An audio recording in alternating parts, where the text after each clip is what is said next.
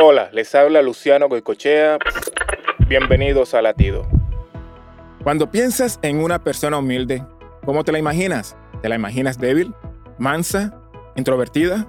Es cierto que la mayoría de las veces la palabra humilde insinúa connotaciones negativas, pero en la Biblia Jesús no las describe así.